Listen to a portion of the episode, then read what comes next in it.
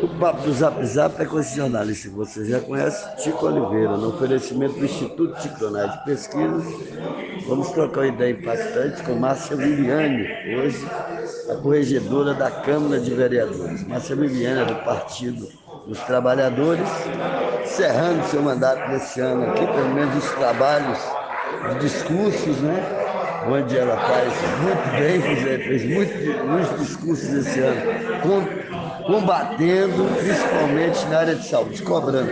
Fala um pouco da sua legislatura, né? segunda legislatura, primeiro ano, e eu quero te perguntar também, como corregedora, a respeito do, da denúncia dos aparelhos que desapareceram da Câmara de Vereadores se é o segundo presidente, a senhora que estava resolvendo esse assunto, está resolvendo. A senhora vai responder sobre esse assunto e sobre a sua legislatura. Por gentileza, Márcia Juliana. Legislatura deste ano, né, a primeira né, recondução do mandato, mas o primeiro ano, foi bem positivo, né? Nós buscamos fazer uma articulação mais próxima das demandas e necessidades da população com o Poder Executivo. Né? Então, nós fomos recebidos pelos secretários municipais, pela própria prefeita municipal.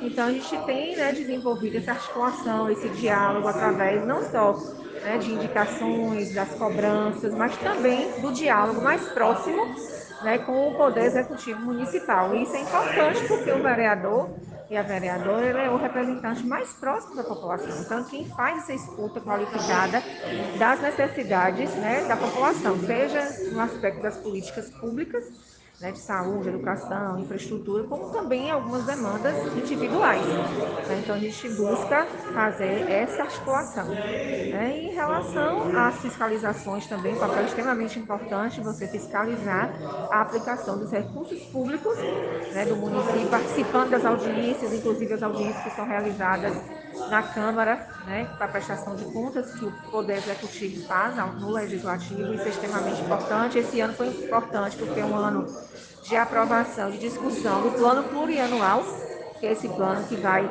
trata né, de todas as ações do município nos próximos quatro anos, e também a lei orçamentária anual, que traz né, todas as prioridades do Executivo Municipal durante o ano de 2022. Então, são extremamente né, importantes o acompanhamento dos vereadores e a população em geral está acompanhando, inclusive essas peças né, que, que perpassam pela Câmara. Então, foi um ano de muitos projetos de lei, né, do nosso mandato, principalmente projetos de lei voltados para as mulheres, né, principalmente no combate, na prevenção da violência doméstica, né, e foi né, momentos de audiências públicas, sessões especiais, e o dia a dia mesmo do E o discurso de, de, falta de remédio, essa coisa toda, continua? Na, Continua, a gente recebe ainda né, muitas queixas em relação à saúde, falta de acesso, né, marcação principalmente de consultas, exames e procedimentos, né, falta de medicamentos e insumos básicos, inclusive. A gente recebe que remarcam-se é, preventivos que não tem material, né, não tem às vezes material para curativo. Então, esse ano também, né, por esses dois anos de pandemia, quando começou a vacina, a gente teve muita queixa, muitas reclamações em relação à condução da Secretaria Municipal em relação à vacinação da Covid-19 e ainda permanece, por mais que o fluxo diminuiu, mas ainda se fala de desorganização,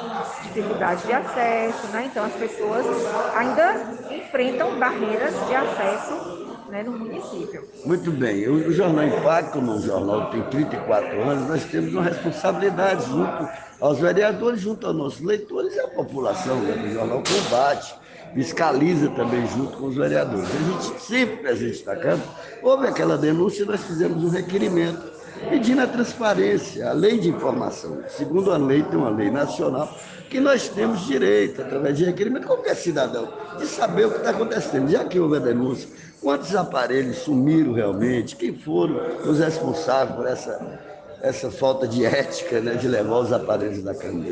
A senhora pode falar sobre isso? Uma senhora é corregedora. Segundo a senhora, em ontem que já entregou todo o relatório para o presidente. Isso, foi feito, desde que se apurou né, essa situação, foi feito várias reuniões da corregedoria com o procurador-geral e as servidoras públicas da Câmara de Vereadores, que são responsáveis pelo patrimônio, pela parte administrativa. E na última reunião que nós fizemos, né, com todos os relatórios de todos os bens é, patrimoniais da Câmara, nós encaminhamos né, via ata de reunião para o presidente todos os nossos encaminhamentos né, para abertura de sindicância para apurar realmente todos os fatos. Né? Então foi encaminhado e a gente está aguardando só que se faz esse desfecho, porque não pode se colocar na vala comum, porque não foi a maioria, pelo contrário, graças a Deus a maioria devolveu. Muito bem. Então, Então vamos aqui, Viviane. ressaltar. Pode deixar aí, Márcia, sua mensagem de de Natal, porque tomara que tenhamos muitas esperanças e muitas obras nessa cidade, né? É, eu espero que 2022 né, seja um, um ano de renovação, né, de esperança, né, que a gente possa ter realmente buscar justiça social, né, trazer políticas públicas de inclusão para a vitória da conquista. Nós estamos passando aí momentos de desemprego, de fome, e é muito triste você estar no período natalino, né, celebrando o nascimento de Jesus saber que o seu semelhante está passando por dificuldades. Então a gente espera né, que a gente consiga, com as políticas públicas do nosso município, chegar mais próximo daqueles que realmente mais precisam, governar realmente para quem mais precisa. Muito bem, essa foi Márcia Viviane, fazer uma fotografia aqui pro Papo do Zap Zap, fique na paz das crianças.